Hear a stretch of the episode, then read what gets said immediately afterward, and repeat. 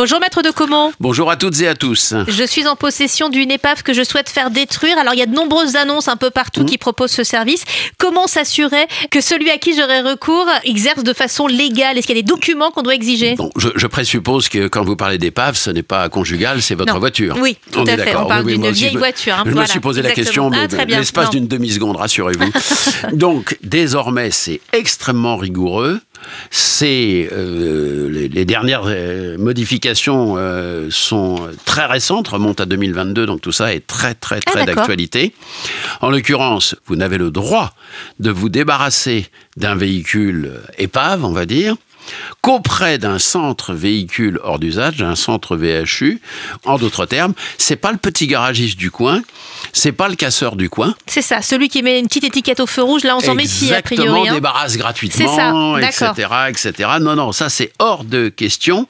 Et vous devez évidemment vérifier si quelqu'un vous propose Oui. de récupérer votre véhicule qui a mis une petite étiquette. Vous devez lui demander son numéro d'agrément. D'une part, en tant que VHU, D'accord. et vous devez exiger de sa part un certificat de destruction du véhicule Ah c'est ça, d'accord. après la vente.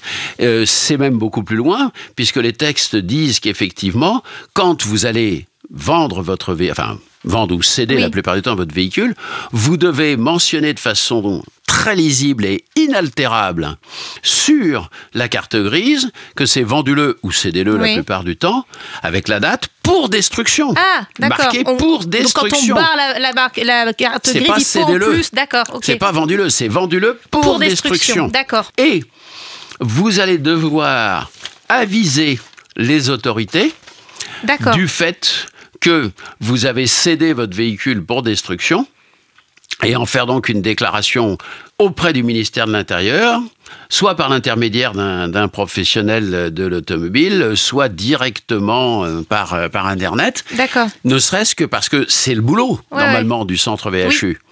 Mais pour moi, alors là, c'est l'avocat qui vous parle.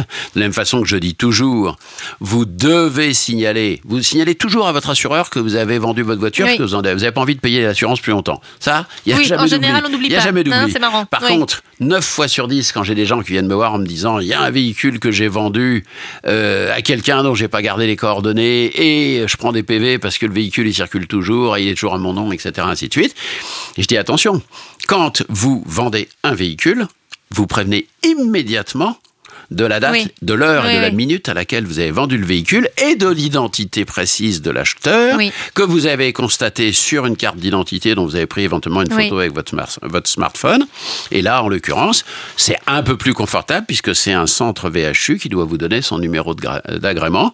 Et de votre côté, bah, vous doublez la déclaration que le centre VHU est censé faire par lui-même. Et à partir de ce moment-là, normalement, vous pouvez dormir sur vos deux oreilles. Merci beaucoup, maître de Comont. Et pour retrouver sans cesse de nouvelles informations sur nos droits d'automobiliste, il y a votre site internet à l'adresse maître-2-comont.fr. À bientôt, maître. À très bientôt.